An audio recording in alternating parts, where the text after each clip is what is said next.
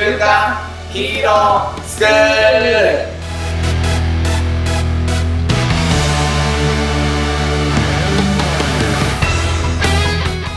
引き続き、働かないリーダー育成のマサオンと、漫画好き、生き生きした大人たちのセミナー講師、ヤマトンです。今年も始まりましたこの番組は、えー僕らが憧れる漫画やアニメのヒーローかかっこいいの要素を学び、えーそのかっこいい要素を僕ら二人が分析していくことで、ヒーローのような大人になれるんじゃないかなっていう実験的な番組になっております。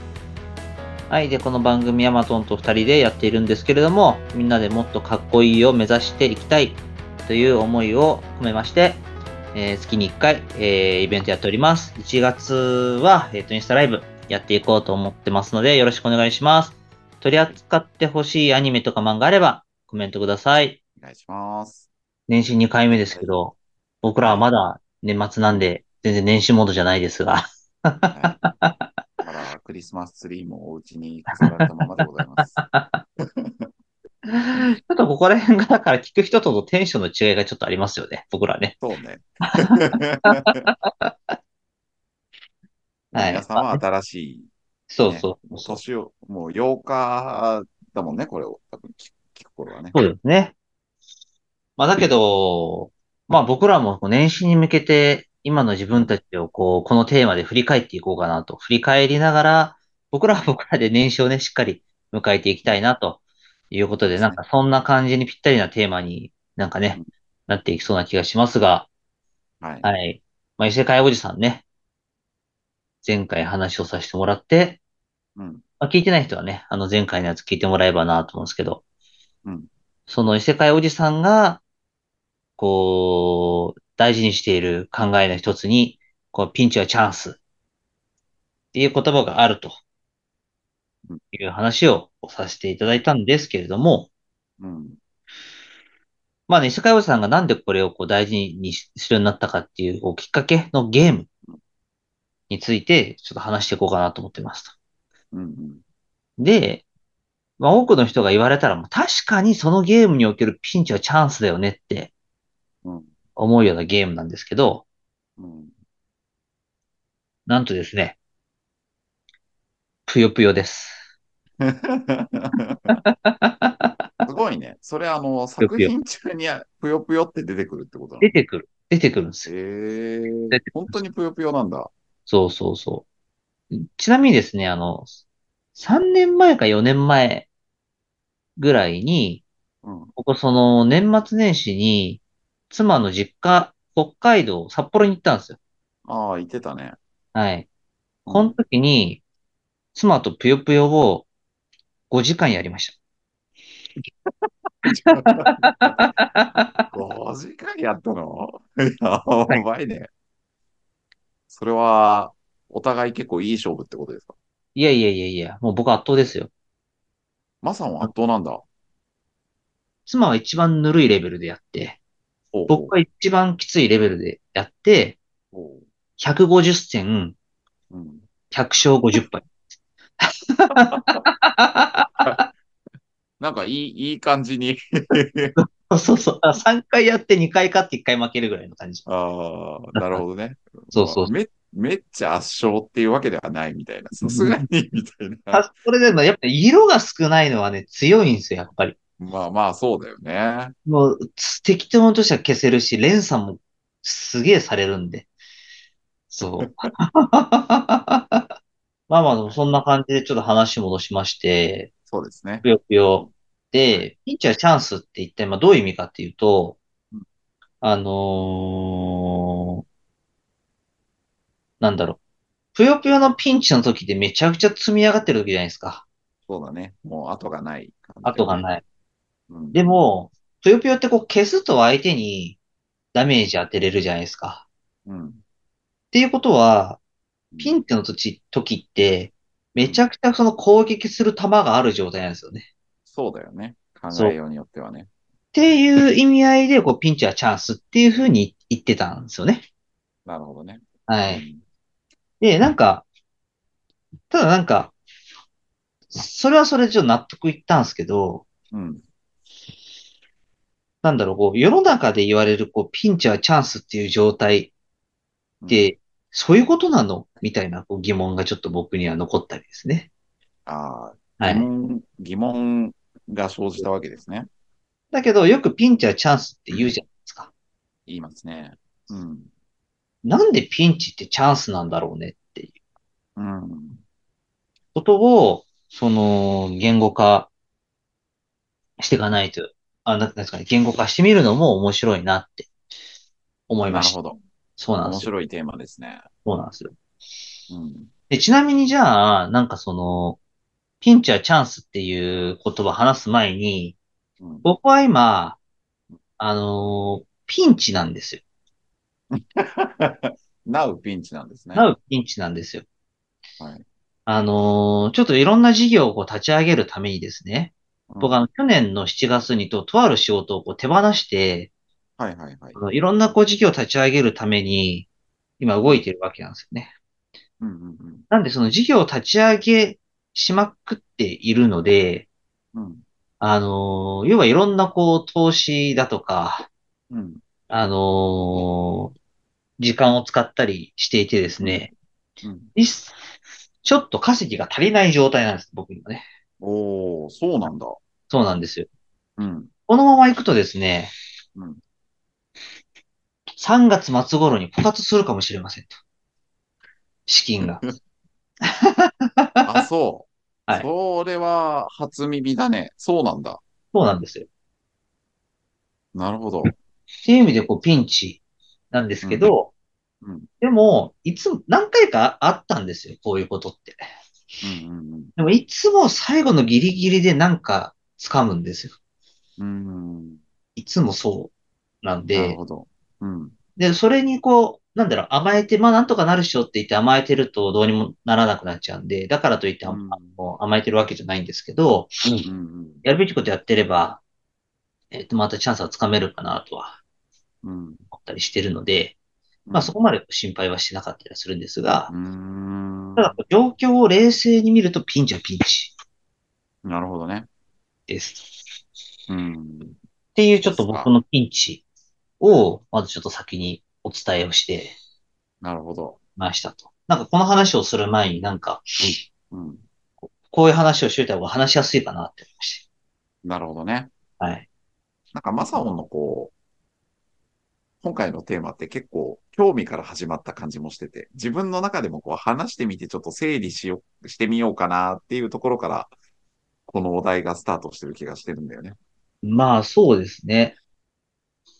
なんかでも、その、ピンチの話とはちょっと違うんですけど、なんか昔、個人向けのコンサルをしてた時に、よくその、コンサルの時にしていったテイストの話があるんですよ。うん。で、それ何かっていうと、その、なんて言うんだろうな。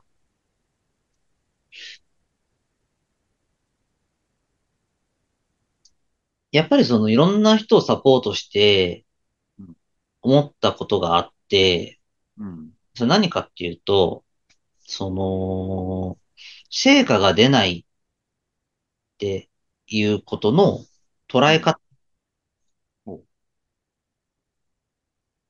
が結構いろんな人共通してあってうん、その成果っていうものの捉え方が、お多くの人が最終的なゴールにしかフォーカスしてないっていうのがあるんですよね。うん。だから成果が出てる出てないの基準は、最終的に得たい結果が得れたかどうかだけでしか見てないみたいな。例えば売り上げとか。売上とか、そうですね。あの、契約とか。うん。だけどうん、なんていうんですかね。その、僕は結構その、結果が変わったことを楽しむタイプうんうん。で、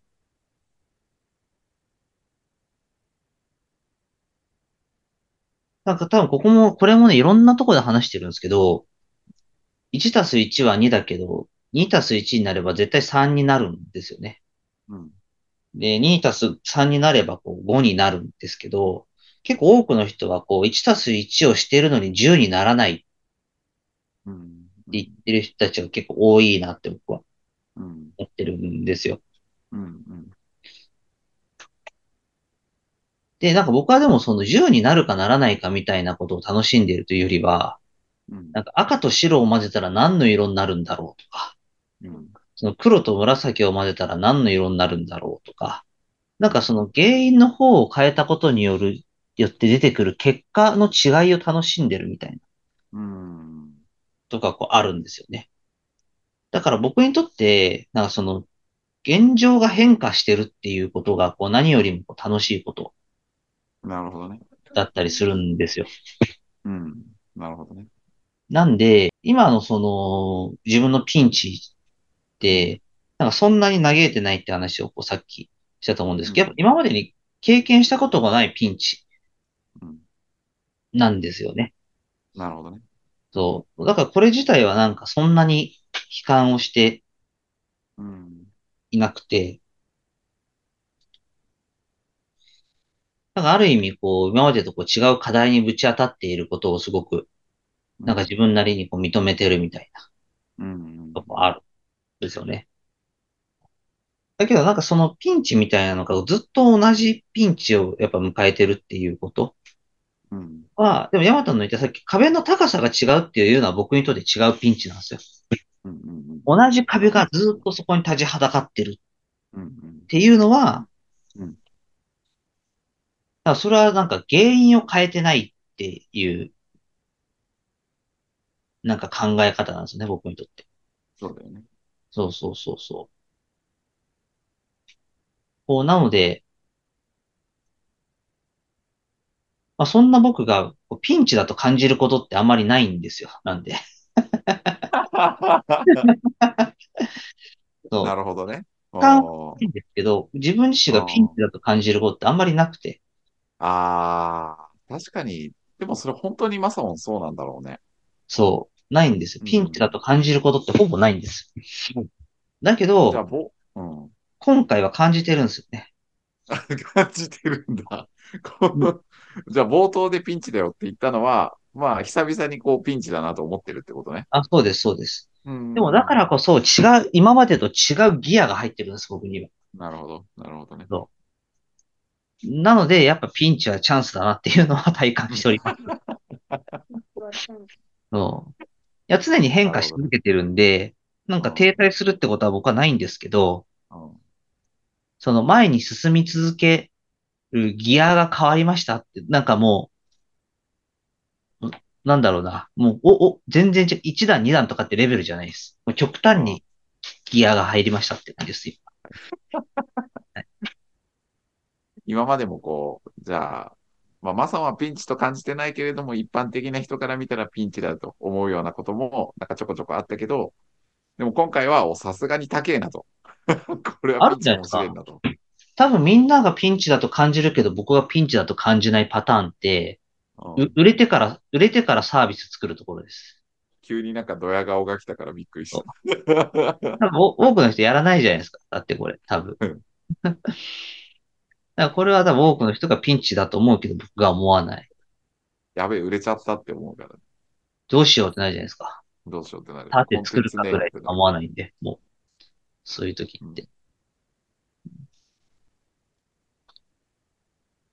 とか、まあ、いくつかあるんじゃないですかね。なんか多くの人がピンチだと思わないけど、あ、思う、僕が思わないことって。でも多分僕以上にピンチをピンチだと感じない人は世の中にたくさんうん。おまんといると思いますけど。でもやっぱこのピンチって大きな決断をしたから得られているものでもあるんですよね。去年そうだね。1月にうん。その、とある仕事をバゴッと手放し、うん。ゆえに起きてるピンチうん。なので、まあ決断の後に来るものって感じなんじゃないですかね。うん。そうだね。ピンチっていうのは。うん。ヤマトどうですか？そうですね。うん。まあでもヒーロースクールっぽく言うとなんかあれですよね、アクションプランにつなげていかないといけないですもんね。ああ。そうだね。ピンまあチ、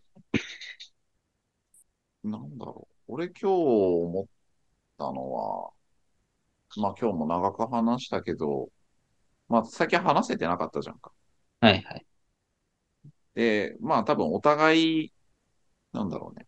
あの全然違うピンチなんだけど、うん、なんかに似たようなこう時期的なね、ところをこう考えると、うん、なんかお互い何か、まあ 3, 3月ぐらいに向けて何かをこう構築しなきゃいけないみたいな、なんかタイミングなのかな、みたいなことは、俺とマサモンっていう関係の中でこう感じて、へえ、そうなんだって、不思議だねって思ったのが一個と、うん、ヒーロースクール、まあ最後実践にどう結びつけるかみたいな話をする前に思ったのは、まあ、やっぱヒーローってピンチの時に、ピンチがあるからヒーローって生まれるんだろうなっていうのはちょっまあと話そうと思っそうですね。たのよね。確かに。うん。だからやっぱり、なんだろうね、そういうね、まあ、壁がすごくあった時に、それをどういうふうに乗り換えるかっていうところとかさ、やっぱそういうところが人の心を動かしたりするんだと思うし、で、それ、まあ自分自身もそうだよね。自分自身がそこにこうチャレンジするっていうのが何よりの成長になるし、それを見てる人たちって、多分すごいこう、かっこいいなって思ってくれたりとかするんだろうね。だからまあ、ヒーロースクールっぽく言うと多分、ピンチがなかったらヒーローもいないんだろうねっていう感じがうん。っしました。てことは、ピンチにならないとヒーローにはなれないってことですね。うん。そじゃあ、ピンチを作るために必要なのは、さっき言った僕のこう決断なんじゃないですかね。う。うん。だから意外と、そうなのかもしれないね。その、ピンチがあって、助けてヒーローって言ってヒーローがやってくるかもしれないけど、その、もしかしたら、ピンチをヒーローが作り出してるのかもしれないね。そう。いや、でもあれですよ。あの、それはあながち間違いじゃなくて、うん。組織と、取り番取れるときも、ギリギリまで出ていかないですからね。うーん。うん。でもそれっていざというとき助けてくれたってなるじゃないですかう。ん。うん。うん。いざというときまで出てってないだけですからね。うん。に防げたかもしれないもんね。そう、防ぐつもりがないんだって。そうだよね。だってその失敗しないと気づかないから。そうだよね。そう。だからもう失敗、もう失敗したと思わざるを得ないけど、助けれるギリギリまで放置するっていうのがあるんで、ピン、ある意味だからピンチをヒーローは作ってるのかもしれないです。かもしれないね。私が来たってね。もうちょっと早く来てくれよって話だよね。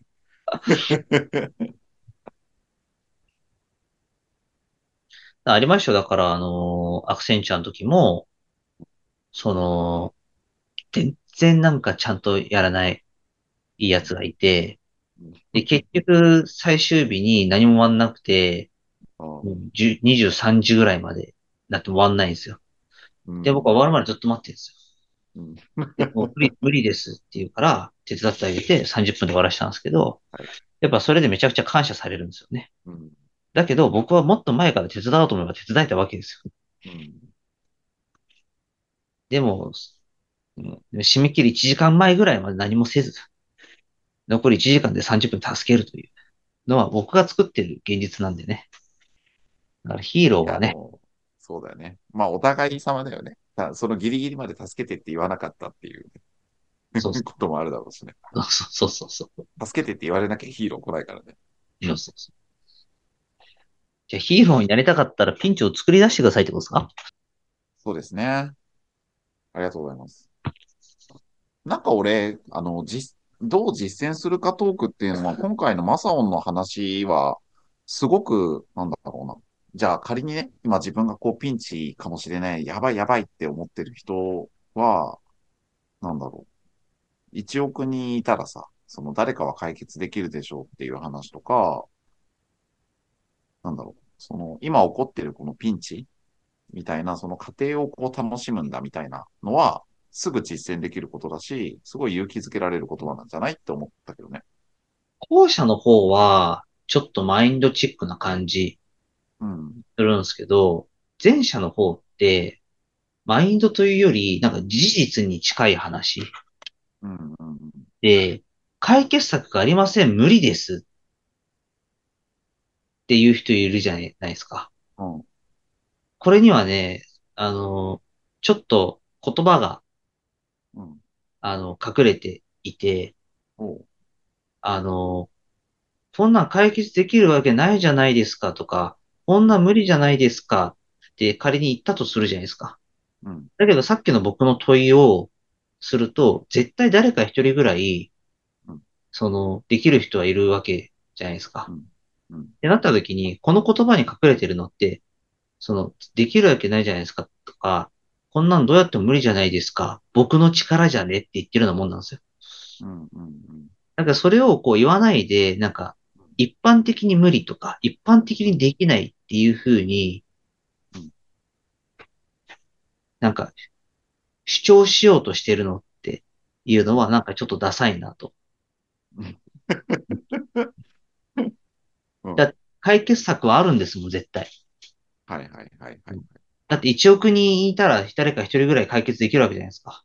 うん。ってことはね、事事実としては解決策あるんですよ。うん。うん。だからできないとか無理って、こんなの難しいって言ってる。ってことは、その裏に僕の力じゃねって言ってるのと同義だってなんか思うのはすごく大事だなって。なんか。こう言うと急に言いたくなくなるじゃないですか。僕の力じゃ無理とかって。だかうん。うん。らそうすると、なんか、解決策を探し始めたりするようになるんじゃないのかなって。面白いね、やっぱね。面白いね。面白面白いんですね、これ。いや、そのマサオンがそれを言っている魂胆とか、はいその、そういうふうに考えるために、こうならないためにっていうのがやっぱ前提にあるんだなって思ったのよ。おう俺、そう。どういうまあどういうことですか、今のは？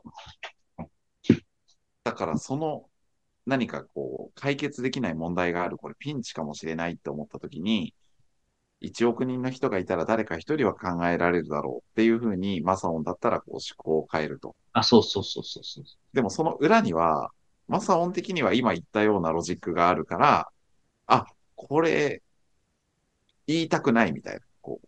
俺、俺以外の人だったら解決できるかもしれないって言いたくないから、っていうなんか前提があるんだって思った。ありますあります。だからそうなった時に僕ができないっていう時は、本当に自分じゃできないって思った時はで、できないって言うんですけど、その時はうん僕じゃ無理ですって、うんうんうん。やっぱはっきり言いますね。その無理ですっていう一言だけではやっぱ言わなくて、うん僕は無理ですっていう時は僕じゃできないとか、僕の力じゃ無理ですって多分、ヤマトあんまり気づいてなかったかもしれないけど、僕ができないっていう時って必ず僕じゃって言ってるんですよ。うん。僕の力じゃとか、僕じゃできたない。ね。僕って言葉を絶対使うんですよ、その時に。うんだそれはなんか世間一般的にできないっていうのに逃げたくないっていう気持ちが。うん。できないのは僕ですって言うなら言いたいっていう。面白いね。いや、なんか同じ言葉を聞いたとき、俺がマサオンからその言葉をさ、まあ一視聴者でもいいんだけど、聞いたときに自分が考えるのは、できるっていう言葉に変換してくれたっていう方なんだよね。あー、なるほどね。違可うん能性を見出せるわけよ。そう。俺一人の力だと、これは無理かもしれないなって思ってたことが、でも、誰かだったら解決できるかもしれないっていうことは、解決方法はあるんだっていう、なんか未来の希望を見出して俺はそこに動ける。なるほど。そうから、同じ言葉を聞いてもなんか動かされる動機が結構違うんだなって思って僕は全然違いますね。面白いなと思って。はい。うん両方に刺さるかもしれないですね。そうですね。うん。いやーでも、お俺はいいテーマだったんじゃないかなと思いますけどね。よかったです。うん。ピンチなんてみんなあると思うからね。その時にどう考えたらいいかっていうのは。ではなんかできないって思った時に、で、1億人いたら、みんなできないって言いそうですかって思うこと。これはなんか。やりやすいと思います。やりやすい。それでもできないんだったら多分できないです。うんだからさ、その、東京から沖縄に1秒で行けって言われたら1億人いてもできないんで。うんうんこういうのは無理です。そしたら諦めましょでもあの、それすごいいいよね。こう、取捨選択するっていう意味でもいいよね。時にはさ、その立ち向かわなくてもいいこととかってあるじゃんか。う。あります。そうだよね。そうはいそういうふうに、1億人いたらできそうかなっていう尺度ってすっごくわかりやすいよね。そうなんです。所得税払いたくありませんみたいな話とか、もうそういうのも考えてて無駄なんでね。ねそうだね。あ1億人いたら1億人払わないといけないんで。払わなかったら逮捕される。